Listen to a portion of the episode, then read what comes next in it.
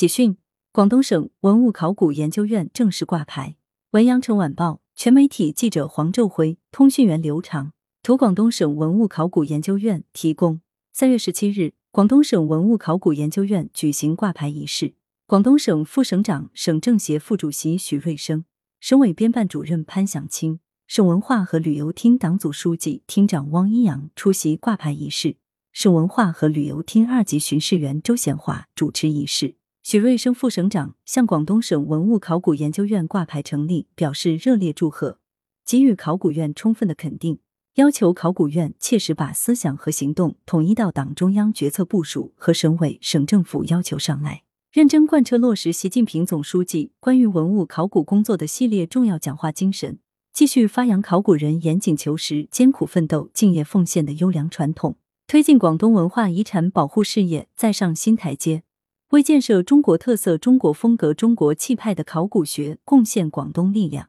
汪一阳厅长在致辞中充分肯定了考古院取得的成就，希望考古院以扩编更名为契机，深入学习贯彻习近平总书记关于文物考古工作的重要论述精神，在文化强省建设中不断塑造广东文物保护利用和考古新优势，深化文旅融合发展，在实施岭南文化双创工程中讲好广东考古故事。加强院领导班子建设，抓好党建工作和党风廉政建设。中国文化遗产研究院、国家文物局考古研究中心、北京大学考古文博学院、中山大学社会学与人类学学院、湖北省文物考古研究院、福建省文物考古研究院、重庆市文物考古研究院、安徽省文物考古研究所。广西文物保护与考古研究所、海南省文物考古研究所、贵州省文物考古研究所等省内外文博考古单位发来了祝贺视频或贺信。据介绍，更名后的广东省文物考古研究院主要承担全省陆地及水下考古调查、勘探、保护、发掘与研究任务，